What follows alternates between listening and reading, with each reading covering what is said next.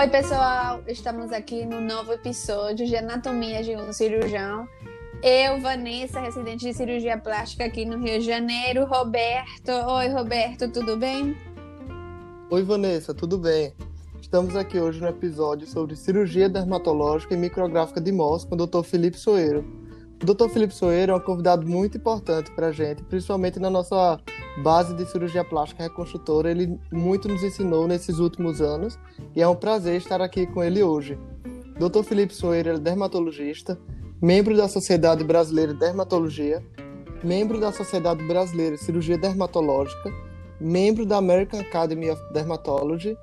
Ele é mestre em pesquisa clínica e doença infecciosa pela Fiocruz ele também é cirurgião micrográfico de mãos, certificado pela Sociedade Brasileira de Dermatologia. Tudo bem, doutor Felipe? Tudo bem, Roberto? Tudo bem, Vanessa? Um prazer enorme estar aqui. Muito obrigado pelo convite. E espero que a gente tenha um bate-papo agradável, que todo mundo goste. Vamos lá!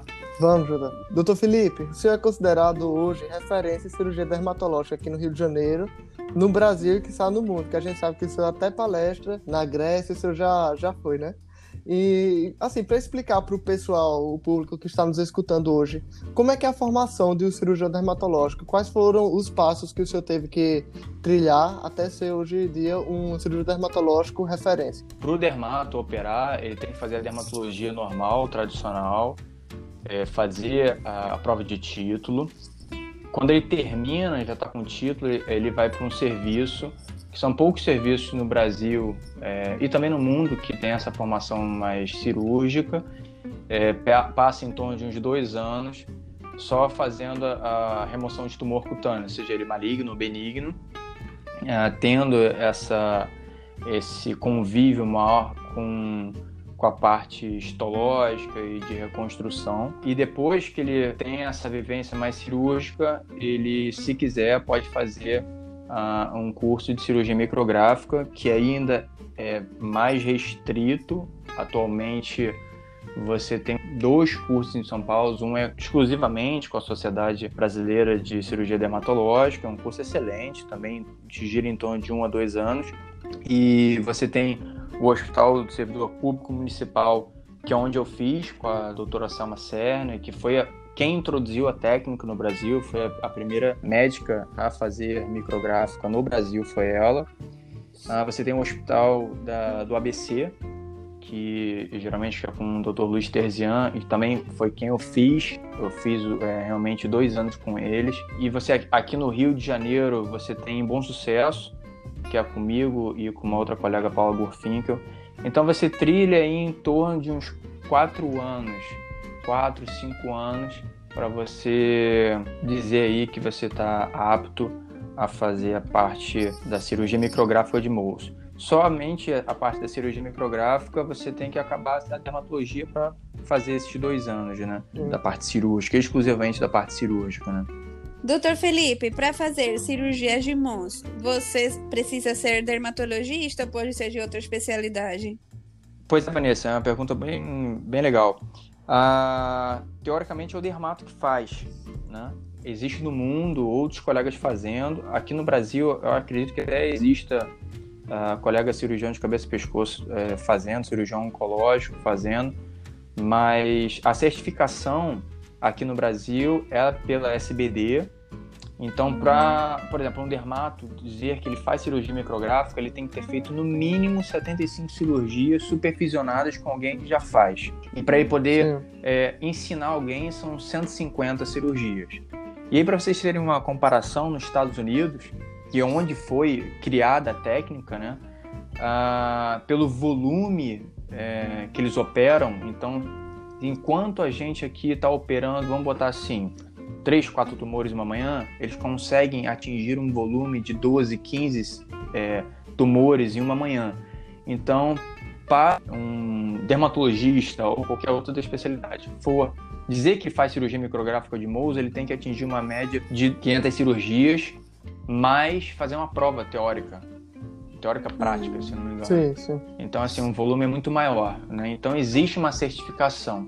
Então, a tendência são os, os dermatos realizarem né? Ô, doutor, é, e assim, a gente sabe que tem dermatologista que nem segue essa parte cirúrgica, mas em que momento da sua formação que o senhor chegou e pensou assim, ah, vou ser cirurgião dermatológico, vou fazer a cirurgia de moço? Ô, Roberto, é uma pergunta que é muito legal, porque eu dizia que eu ia fazer cirurgia plástica, só que eu nunca hum.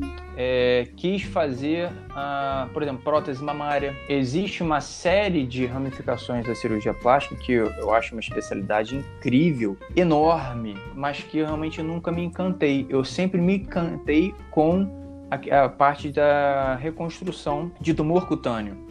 E quando Sim. acadêmico ainda, passando pelas especialidades, eu encontrei os dermatos operando os tumores cutâneos. Eu falei, poxa, que bacana, não sabia que a dermatologia fazia isso. Comecei a frequentar alguns serviços, vi na época que o, o, o CFM tinha essa subespecialidade, então eu segui a partir daí desse caminho. E foi muito interessante você ter esse conhecimento todo dermatológico, de é, saber avaliar as lesões, o que é uma lesão maligna, o que é uma lesão benigna, o que é uma lesão suspeita, avaliar essa questão das margens com o dermatoscópio, você ter esse estudo é, histopatológico, então você conseguir ter a visão macro, a olho nu daquele tumor, mas também enxergar aquele tumor a nível histológico, como é que ele se representa é, na epiderme, na derme. Então isso é muito interessante. Isso foi guiando o meu caminho, é, mas eu já, eu já sabia. O que eu faço hoje em dia é o que eu sempre quis fazer desde a época de acadêmico. Que eu pensei Sim. que só o plástico na época fazia. E depois eu fui descobrir que outros colegas, cirurgiões de cabeça e pescoço, cirurgião oncológico, também fazem, né? É uma linha meio. uma, uma área meio cinzenta entre algumas especialidades, né? Hum. Isso. Doutor Felipe, o senhor faz parte da equipe da cirurgia plástica do nosso hospital. De que forma você acha que a cirurgia dermatológica pode andar em conjunto com outras especialidades?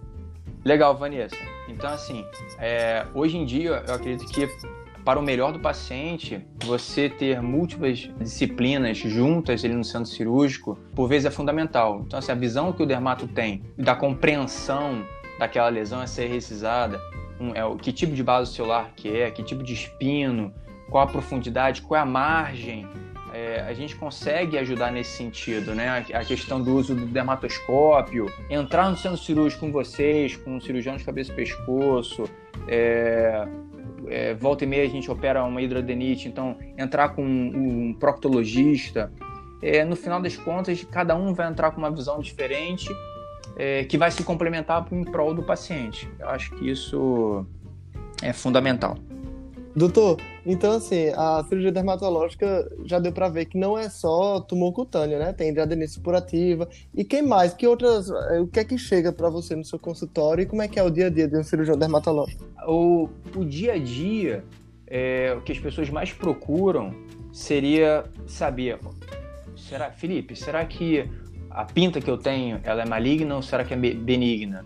É, será que realmente a pinta que eu tenho tem que ser removida confuso e tirar e, e, dar ponto? Será que a gente pode remover de uma forma diferente? Então, ba basicamente é muito isso, né? Então a gente junta os tumores malignos com os, os tumores benignos, as hidrosadenites, uh, e você tem a parte também, vamos botar assim, mais estética, de microagulhamento, é, essa parte até de preenchedores em si é, estaria dentro da parte da, da, cirurgia dermatológica, né? Mas, assim, hoje em dia a formação do dermato geral já entra com isso dentro da cosmetria em si. As técnicas para você melhorar cicatrizes de acne também entraria no dia a dia do cirurgião dermatológico. Sim, sim. É, mas basicamente. É muito amplo, né? É.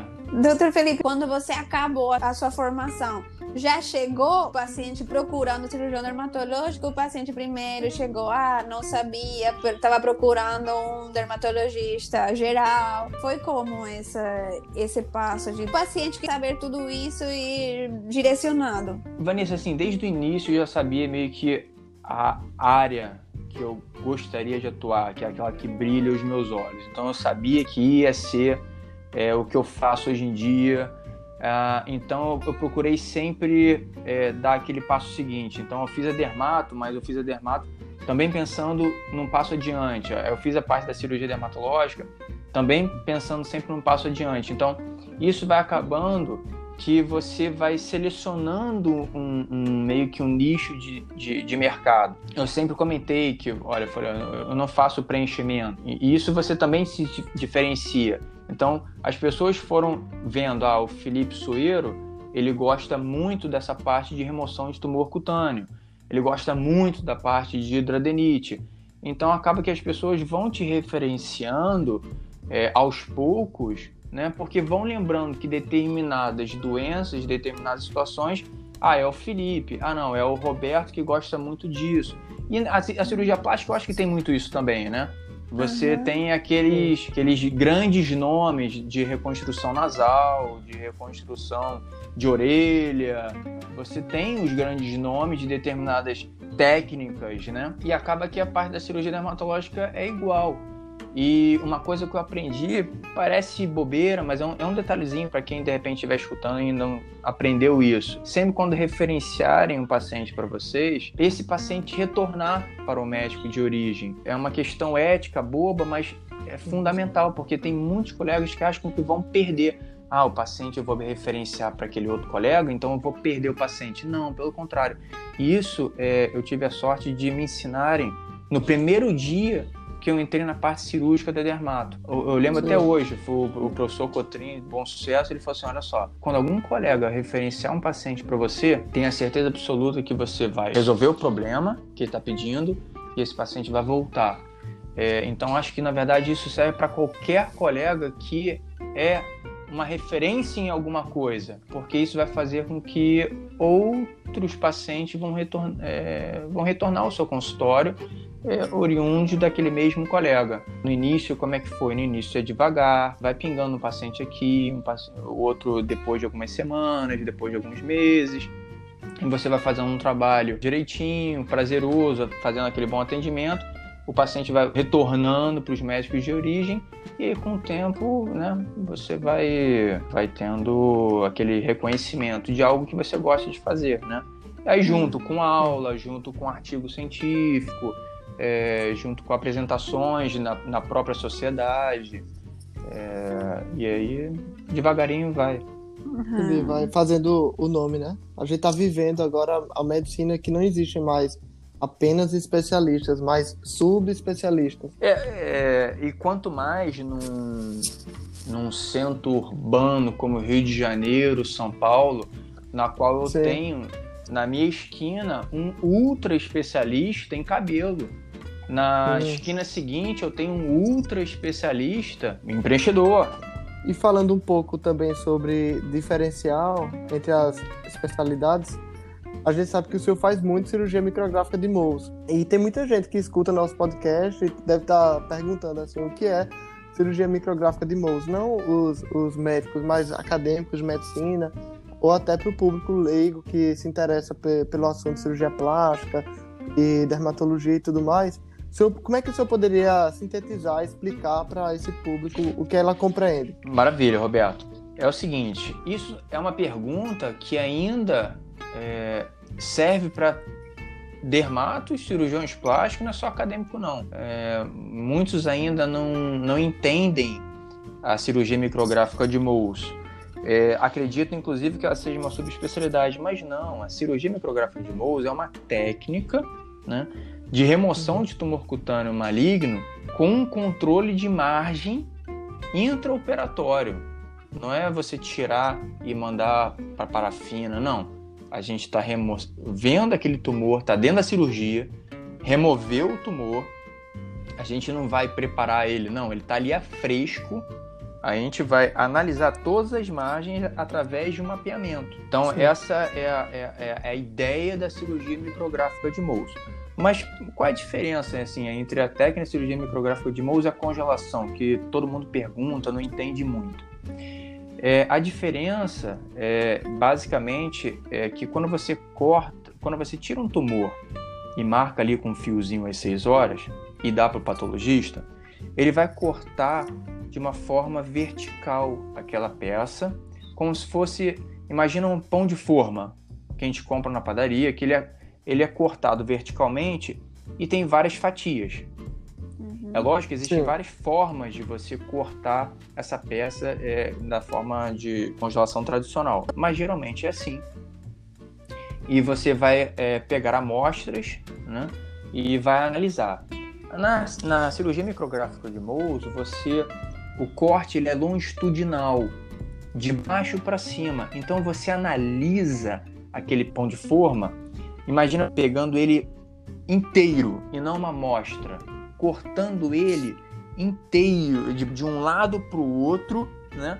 É, você vai conseguir Sim. ter uma análise completa de todas as margens, tanto laterais quanto profundas. A avaliação ela é muito mais fidedigna. A taxa de cura e o índice de recidiva, em comparação aos métodos tradicionais, seja ele é, um tumor primário ou recidivado, ele é maior, né?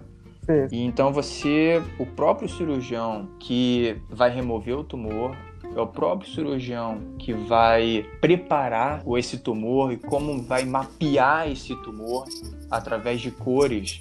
Então, se eu boto uma cor verde à direita e eu tenho um tumor depois que eu for observar no microscópio, ele está próximo daquela cor verde, eu sei exatamente no paciente onde é que ele se encontra.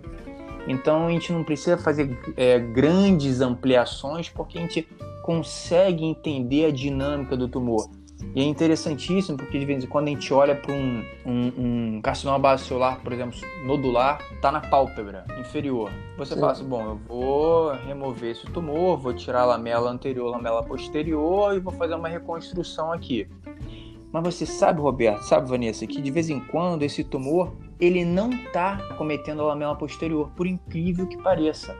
Às vezes esse tumor está numa derme papilar, papilar, querendo ir para reticular, mas está mais exofítico. Sim. Então é interessantíssimo uhum. como tem alguns tumores que a gente acredita que eles vão estar tá invadindo, fazendo uma destruição local, e não estão, estão muito bem delimitados, fáceis de serem manipulados. Encontro outros que a gente acredita que são pequenos, né, relativamente bem delimitados, superficiais. Esses de vez em quando dão uma rasteira na gente. E esses são esses tumores que estão aprofundando e destruindo cartilagem, acometendo mucosa. E a gente vai ampliando, vai ampliando, vai ampliando, vai ampliando. E acaba que você planejou um tempo cirúrgico, você planejou um tipo de reconstrução, você fez uma explicação para o seu paciente e que de repente no meio da cirurgia você se vê com um defeito cirúrgico muito maior do que aquilo que você esperava e tem que fazer um, uma reconstrução completamente diferente. Então é interessantíssimo você dentro da cirurgia ter essa compreensão de como é que o tumor ele se apresenta. É, teve um carcinoma celular superficial que eu não sabia que era superficial na asa nasal de um, de um senhor que eu ampliei em três fases, tive que fazer três ampliações nele mas em nenhum momento eu fui para cartilagem, porque eu, eu, via nitidamente no microscópio que era um carcinoma base celular superficial. Então eu sabia que bastava remover a, a epiderme e uma derme é, entre papilar e reticular, mas que eu não precisaria aprofundar muito, porque eu sabia que ele estava correndo superficialmente. Então foi interessantíssimo. Isso a, micro, a cirurgia micrográfica de Mohs te permite. É lógico que ela demora mais do que uma técnica normal de congelação, mas a vantagem de você acabar a cirurgia e saber que todo, todo tumor realmente saiu, ela é muito gratificante e, e dá um alívio.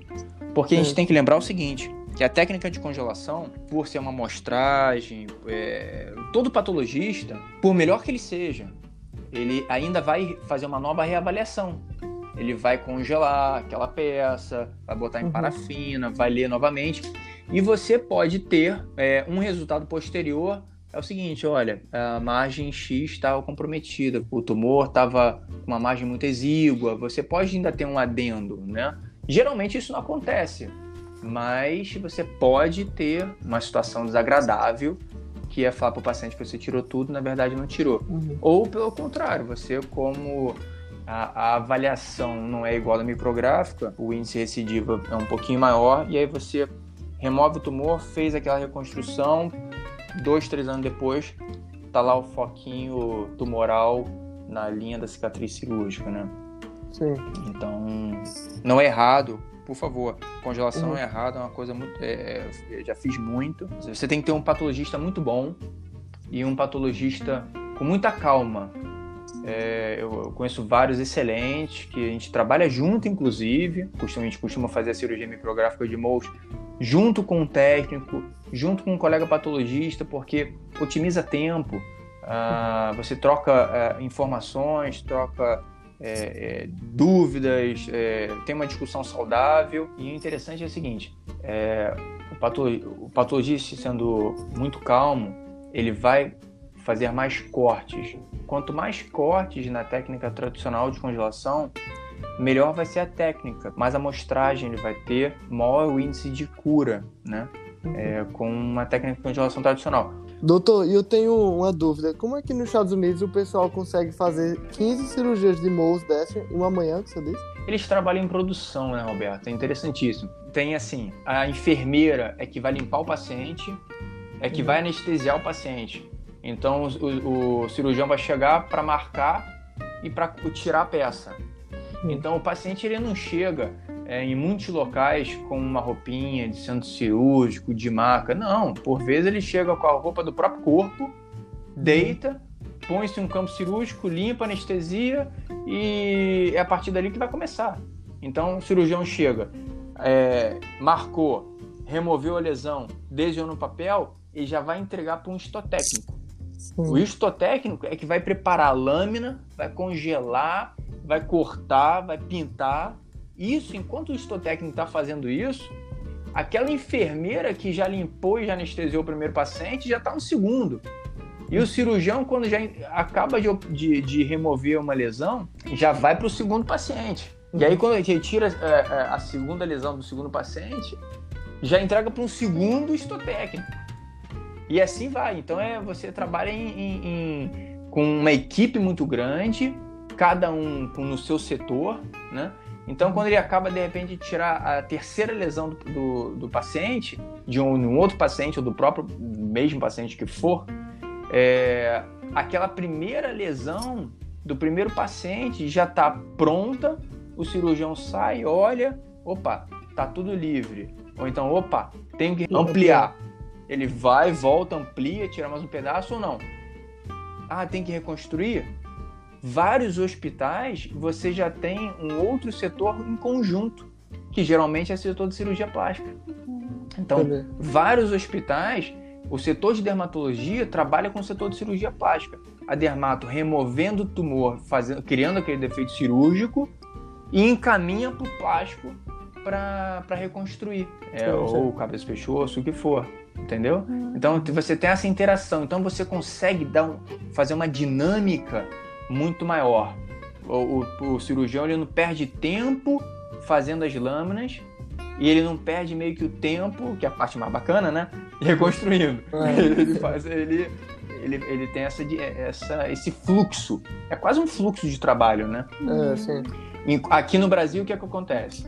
A gente tem que preparar o paciente, nós temos que limpar o paciente, nós anestesiamos, nós marcamos, nós removemos o tumor, Prepara a lâmina é, também. Nós preparamos a lâmina sim, mas é, é, eu e vários outros colegas atualmente já temos o histotécnico que faz isso pra gente, que otimiza demais o nosso tempo de trabalho. Sim. Então o- esse técnico já, já faz esse preparo. Mas nós saímos do campo cirúrgico e lemos a lâmina junto do mapa, né? É, lemos a lâmina sozinhos ou com algum colega patologista. Mas a gente tem que sair, porque essa visão de o que, que a gente tirou, de onde tirou e o que, que a gente está vendo na lâmina junto com o mapa, ela é fundamental. Né?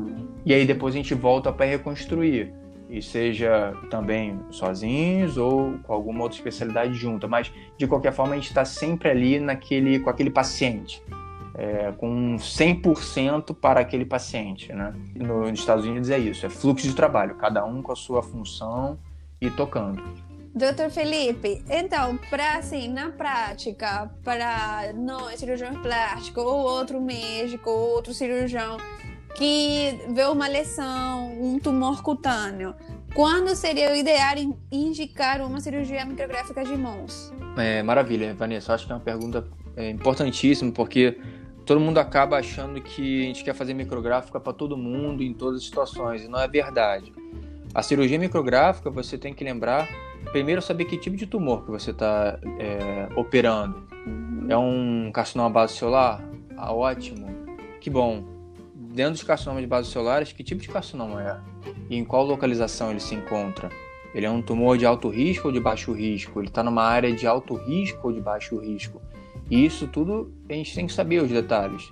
Ele é um tumor recidivado? Ou ele é um tumor primário? Ele é um tumor que está peri-úlcera, peri-cicatriz de alguma outra cirurgia?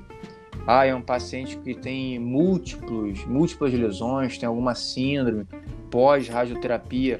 Isso tudo você tem que levar em conta. Classicamente, a cirurgia micrográfica basicamente é para carcinoma base celular, carcinoma espinocelular e dermatofibrosarcoma protuberans. São os três grandes tumores cutâneos que a gente acaba utilizando a cirurgia micrográfica de Mohs. Se você for ver, existem inúmeros artigos, estudos para fibroxantoma típico, angiosarcoma, carcinoma de sebáceo, carcinoma de célula de Merkel. Só que, às vezes, sendo bem sincero, o índice de cura e de recidiva não fica tão diferente se você botar uma margem ampla e você fazer, às vezes, até uma cirurgia meio que higiênica. Então, ah, se você pega assim tumores irressecáveis, não, não irressecáveis, mas um tumor que está cometendo completamente o globo ocular, que você sabe que vai perder o globo ocular, um tumor que está comprometendo toda uh, o pavilhão auricular, já com metástase linfomodal, é, é, é, é, tumores que estão pegando uh, o lábio inteiro e já com comprometimento ósseo. Esses tumores a gente não tem que fazer uma cirurgia micrográfica, já, já passou do timing da cirurgia micrográfica. É, são cirurgias higiênicas, cirurgias, às vezes até mutiladoras, vamos botar assim, né? Mas as classes de indicações é exatamente isso. Você pega um carcinoma base celular, seja ele é, superficial, que é um carcinoma base celular de baixo risco, mas ele se encontra na pálpebra inferior do paciente de vocês. Esse paciente ele tem a total indicação de cirurgia micrográfica de bolso. Não porque vocês não saibam reconstruir, vocês sabem reconstruir, vocês podem destruir a pálpebra inferior do paciente inteiro. Vocês removeram a pálpebra inferior do paciente de vocês, vocês vão saber reconstruir de uma forma funcional e estética, sem dúvida. Mas se vocês tiverem a chance de saber que vocês vão remover completamente o tumor de vocês de uma forma real, fidedigna e tendo um plus de talvez, possivelmente, economizar numa margem, não só vocês, como o paciente de vocês vai estar ganhando. Então, muita gente fala assim, a ah, cirurgia micrográfica, para quem não sabe é, reconstruir, porque a gente pode botar uma margem pequena. É mentira. Uhum. Porque de vez em quando a gente acha que o tumor está pequenininho e o tumor está maior do que a gente pensa que está. E a gente só vai descobrir isso vendo no intraoperatório. É, então eu não gosto muito de falar que cirurgia micrográfica poupa margem. Não. Ela uhum. valia completamente a margem, mas dá uma possibilidade da gente remover aquele tumor inteiro com uma margem menor. É, então, seja um, um, um espino celular na, no nariz do paciente de vocês, é indicação, está numa área de alto risco. Uhum. É um espino no lábio inferior, lábio superior, é indicação realmente. Ah, então, procurar remover os tumores em áreas nobres, lembrar de mão, extremidade é de alto risco, né? Áreas nobres, uhum. procurem ter essa avaliação micrográfica, avaliação plena das margens, tanto laterais quanto profundas. Doutor, agora eu fiquei um pouco curioso para saber um pouco sobre a história. Essa técnica é antiga e, e quem foi Mose? Ele ainda está vivo? Pois é, é o Fre é Frederick Mose. É um americano, cirurgião, não é dermatologista, não é patologista. E ele passou meio que a vida tentando descrever essa técnica, que na verdade a técnica original não é essa que a gente utiliza. Ele começou com, com na verdade, com uma técnica que ele meio que congelava o tumor ainda no paciente e doía pra caramba essa técnica, demorava assim horas para ser realizada. Então ele, depois ele removia é, por partes só reconstruiu o paciente 7, 10 dias depois. E aí ele passou meio que assim, década de 40, 50, 60, desenvolvendo isso, até que na, até que na década de 70 uh, veio a, a técnica que a gente utiliza hoje em dia, que é a técnica com a peça fresco, né, que a gente remove o tumor do paciente, congela ela, mas não dentro, não, não no paciente, fora do paciente. Isso, tra isso traz uma certa agilidade, menos dor para o paciente, o que promoveu com que a gente conseguisse avaliar uh, esse tumor, as margens deles e, e reconstruir no mesmo dia, o que antes demorava pra caramba. Então, assim, se você for ver, eu não considero uma técnica antiga, já que a gente está falando agora exatamente desse século passado. Ela não foi aceita pelos colegas cirurgiões porque é, incomoda, né? A gente ter que uhum. remover um tumor e só reconstruir 7, 10 dias depois. É, incomoda muito mais ter que ler lâmina, preparar a peça.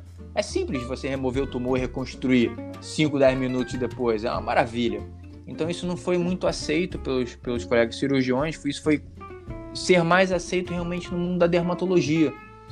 É, eu não sei se pelo dermato é, ter é, como um estudo base de cadeira dele essa avaliação histológica, até por causa de outras doenças em si, né? Então ela foi aceita no mundo da dermato e demorou também para ser aceita e, só começou a ser aceita através de estudos científicos com milhares de casos lá pela final da década de 70, década de 80 é, e aí comprovando realmente que ela tinha um índice de cura elevadíssimo. Antigamente falava em 100%, hoje em dia a gente não fala em 100% porque os tumores recidivados, uh, de vez em quando. O que, que acontece com o tumor recidivado? Hum. Você, ele não, ele, ele perde às vezes a conexão. Uh, então você tem um crescimento tumoral contínuo, só que quando você remove ele em uma, é, é, e reconstrói, ele está crescendo em um foco, mas de vez em quando ele cresce para debaixo do retalho. Então, quando você pensa que ele está numa posição e você amplia ali, como ele cresceu por debaixo do retalho, ele está indo para outro canto. E aí, quando a gente avalia isso na lâmina, a gente vê o que o tumor, a gente vê um tumor e depois vê fibrose. A gente fala assim, ah, maravilha, fibrose. Não tem nada depois da fibrose, mas na verdade, às vezes tem um tumor depois daquela fibrose, da cirurgia anterior. E aí o que começou a acontecer é que é, o, índice desses, é, o índice de cura e de recidiva nos, nos tumores recidivados começaram já não ser de 100%, né? Já não era técnica. Como é que a pessoa fez uma cirurgia micrográfica e tem uma recidiva? Isso não era aceitável, como é, não era 100% de avaliação, tudo mais. E a gente começou a perceber que na verdade os tumores recidivados tinham uns detalhes que a gente deveria respeitar, com margens muito maiores, você tem que remover completamente o retalho que foi realizado. Isso, isso aconteceu com, com alguns casos lá no Barato, acho que vocês viram. Um paciente, por exemplo, é. tinha feito um retalho de avanço em ilha, né? E teve um tumor na, na linha da cicatriz. A gente não teve que só tirar aquele tumor com uma margem, a gente teve que tirar aquele tumor com uma margem, mas com, tirar todo o retalho para uhum. que tudo fosse avaliado, né? E que aquela fibrose não atrapalhasse a gente. É, então uhum. tinha esses detalhezinhos, né? Que, que a gente foi vendo, que hoje em dia a gente não pode falar que é 100%, mas, mas por causa disso. Um outro detalhezinho que as pessoas têm que ter um cuidado quando estão é, removendo tumor é se o, o paciente de vocês não fez nenhum tratamento não cirúrgico. Se esse paciente vem e fala assim, ah não, eu já fiz terapia fotodinâmica, eu já fiz Efurix, eu já fiz MIC-MOD, eu já fiz criocirurgia, crioterapia, já, já curetei e eletrocoagulei essa lesão, ela voltou. Todo tumor que já foi feito algo, geralmente ele é maior do que apresenta. Porque uhum. você cria uma fibrose superficial e o tumor vai crescer, tá crescendo lá embaixo. E aí quando ele se apresenta e a gente consegue ver a olho nu, geralmente ele está mais profundo. Ou então é aquele tumor que você vê uma pápulazinha no nariz e, e, e quando você começa a remover, ele já comprometeu a mucosa, ele já está dando uma atrofia local. Então são, são tumores que a gente tem que ir com mais calma, tem que ser um pouquinho é, é, mais se atentar a isso. Então, assim, foi uma técnica que demorou um pouquinho a ser aceita porque tinha que ter uma base, um respaldo científico, né, é, para isso. e hoje em dia já se tem, né? Nos Estados Unidos, para vocês terem uma ideia, não se fala mais em remoção desses tumores cutâneos de carcinoma base solar, espino solar, adenofilosarcoma protuberans, sem uma cirurgia micrográfica. Né? Uhum. É, já tem livros de reconstrução uhum. pós-cirurgia micrográfica. Então, o, o, colega fala, ah, não, eu removi esse tumor e botei uma margem de 4 milímetros. Vai ter alguém é, que vai na plateia, se você estiver apresentando isso, ou para você justificar, querendo justificar no artigo, perguntando a que tipo de técnica foi avaliado, né? Porque uhum. o paciente lá, os Estados Unidos, você tem muito processo, né? Então você é, é, tem uma questão do, do, paciente poder te processar se você não fez a melhor técnica para ele, né? É, sim, entendi. Doutor Felipe, você faz parte da equipe do Hospital Barata Ribeiro e trabalha com cirurgiões plásticos e de outras especialidades, assim, de perto. É, um conselho que você daria no quesito de tratamento de tumores cutâneos para todos os cirurgiões, assim? Legal, isso serve realmente para todos. É, os que estão começando, que já estão é, aí na estrada, os que vão entrar, para toda especialidade. É, conhecer o tumor e a lesão que vocês vão operar frequentemente a gente está diante daquele paciente que está com um nódulo eritematoso, e por vezes hemorrágico ou trauma no antebraço. Vocês falam assim, ah, isso é um, um hemangioma capilar lobular, um granuloma piogênio. Aí a grande questão é, será que é? Às vezes vocês podem estar diante de um melanoma melanótico. Vocês podem estar diante de um carcinoma de célula de Merkel, na qual a abordagem cirúrgica de um granuloma anular, granuloma piogênico, é totalmente diferente de um, de um melanoma, né? Uhum. E a forma como vocês vão incisar, a forma como vocês vão biopsiar esse paciente é diferente também. Então a gente tem que saber que no melanoma a gente tem que biopsiar ele, se a gente está falando dos membros inferiores e superiores, procurando sempre aquela questão de preservar os vasos linfáticos, né? Então a gente vai fazer aquela é, incisão é, é, seguindo os vasos linfáticos. E se fosse de repente um grão piogênico, a gente faria diferente, inclinaria um pouquinho. É, saber se realmente aquela lesão que vocês estão tirando no nariz não é um carcinoma base celular, mas pode ser um tricoptelioma. E volta e meia, isso acontece. Isso aconteceu há três semanas atrás no meu consultório, na qual veio um paciente indicado para fazer cirurgia micrográfica, com uma lesão na asa nasal direita, em pânico, porque era um paciente novo. E eu olhei para ele e falei: Olha, calma, às vezes isso aqui pode ser uma lesão benigna e eu não preciso levar você para um centro cirúrgico para fazer um, um, um, um, defeito cirúrgico desnecessário e uma reconstrução muito mais desnecessária ainda. E pasme, aquela lesão que ele estava desesperado para tirar, querendo tirar ontem, era um molusco contagioso que eu na verdade eu fiz apenas um shaving no consultório e tratei ele. Então, antes de levar o paciente para o centro cirúrgico, biopsiem o paciente de vocês, façam uma biópsia incisional, fotografem o paciente de vocês, para caso aquela biópsia que vocês realizaram é, sem querer desapareça, né? Vocês, poxa, eu fiz uma biópsiazinha e a lesão desapareceu, não estou conseguindo enxergar a cicatriz ou tá, não lembro fotografem sempre antes do paciente de vocês. Façam uma biópsia incisional ou incisional, o que for, mas antes de levarem para o hospital, saibam o que vocês estão operando, porque a programação cirúrgica ela pode ser modificada, vocês podem ter um susto.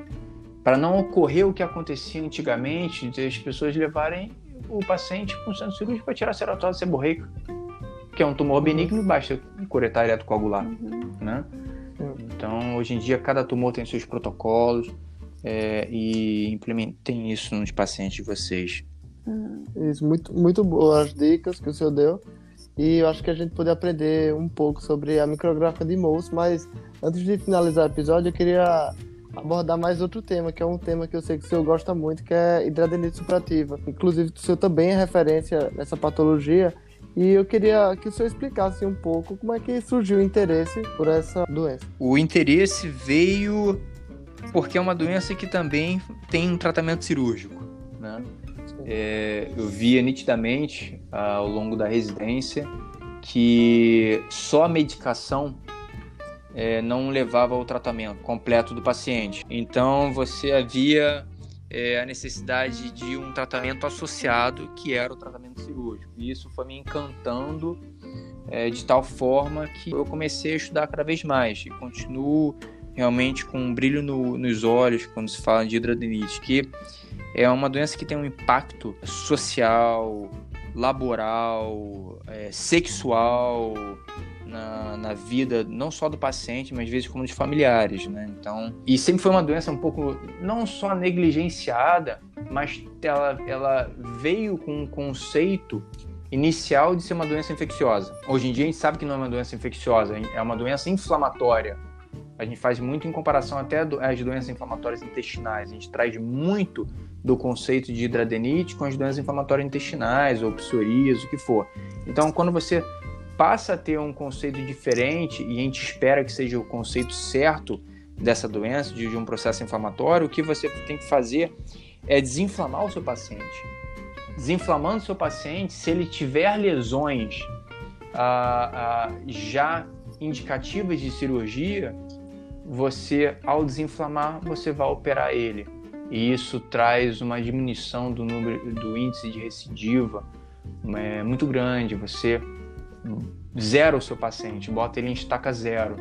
Eu posso dizer que talvez ele entre num período, vamos botar assim, que a gente traz um pouquinho do, da oncologia, que é o tempo livre de doença. A gente não pode falar que cura a hidradenite do paciente, mas a gente pode falar que a gente pode deixar ele dias, semanas, meses ou anos ou a vida inteira sem lesão, né? E, e a paixão veio por causa exatamente, é uma doença que tem um procedimento cirúrgico envolvido que é aquilo que é o mais prazeroso, né? Você remover aquelas lesões de hidradenite e fazer uma reconstrução ali, é muito prazeroso. Doutor Felipe, sabemos que deu uma aula na Fundação Europeia de Hidrodenite Supurativa. É, foi uma apresentação de trabalho na Grécia e foi um estudo epidemiológico dos casos diagnosticados no Hospital Federal de Bom Sucesso mostrando dados epidemiológicos do Brasil e características dos pacientes brasileiros com hidroadenite supurativa. E comparando com os pacientes europeus, o perfil epidemiológico do paciente com hidroadenite aqui no Brasil é muito diferente ou tem algumas características assim similares? Olha, sabia que foi essa apresentação foi muito legal, mas não tem muita diferença entre o nosso perfil e o perfil deles. Uh, geralmente aquele perfil de eh, um predomínio é mulher, mulher obesa, uh, na sua segunda, terceira década de vida, uh, com tabagismo ou etilismo associado, um sobrepeso, é, múltiplas comorbidades. Então nosso perfil não é muito diferente não. Uhum. O interessantíssimo que é, foi muito diferente do paciente de perfil é, do Japão, por exemplo, uhum. que predomina em homens homens magros. Uhum. Então, a gente sabe que existe uma, essa, uma condição genética também associada. E atualmente, é lógico que a pandemia atrapalhou isso um pouco, existe um, um, estudo que vai ser iniciado multicêntrico, genético, que aí vai, paciente, os pacientes vão ter que colher exame de sangue, inclusive biópsia, e esse, esse material vai ser enviado uh, se eu não me engano, para Dinamarca, para um laboratório específico. Então, assim, vocês imaginam pacientes do mundo inteiro uhum. uh, é, com envio desses, dessas amostras para esse laboratório específico e eles vão traçar um perfil genético para ver se consegue identificar alguma característica específica, né? Então, tá muito interessante. Isso vai ser iniciado Doutor Felipe, gostaria de agradecer a presença mais uma vez aqui do senhor. Foi muito bom conversar sobre todos esses temas e, e escutar um pouco mais das suas histórias, é, escutar também um pouco mais do seu conhecimento a respeito de, dessas patologias aí que a gente mencionou durante o episódio. Muito obrigado. Qualquer dúvida, podem mandar uma mensagem no Instagram de anatomia de um cirurgião que nós vamos esclarecer essas dúvidas. E muito obrigada, doutor Felipe, por ter participado nesse episódio. Realmente foi um bate-papo muito interessante, descontraído. Gostamos muito da sua participação. Roberto, Vanessa, eu que realmente agradeço. Espero ter contribuído. É, eu escuto o podcast de vocês e acho muito legal. Ah, agradeço também a toda a equipe também do Barata Ribeiro por ter me aceito de braços abertos. Eu vou com um carinho enorme. É, aprendo muito com vocês, essa discussão que a gente tem dos tumores e reconstrução e reconstruções é, é incrível e também me deixo aberto a outros colegas que queiram tirar dúvidas. É, eu aprendi que isso aí a gente só cresce entre, entre as especialidades e no que quiserem, estou aqui à disposição. Ah, obrigada. Muito obrigado, Tô. E até a próxima e até mais.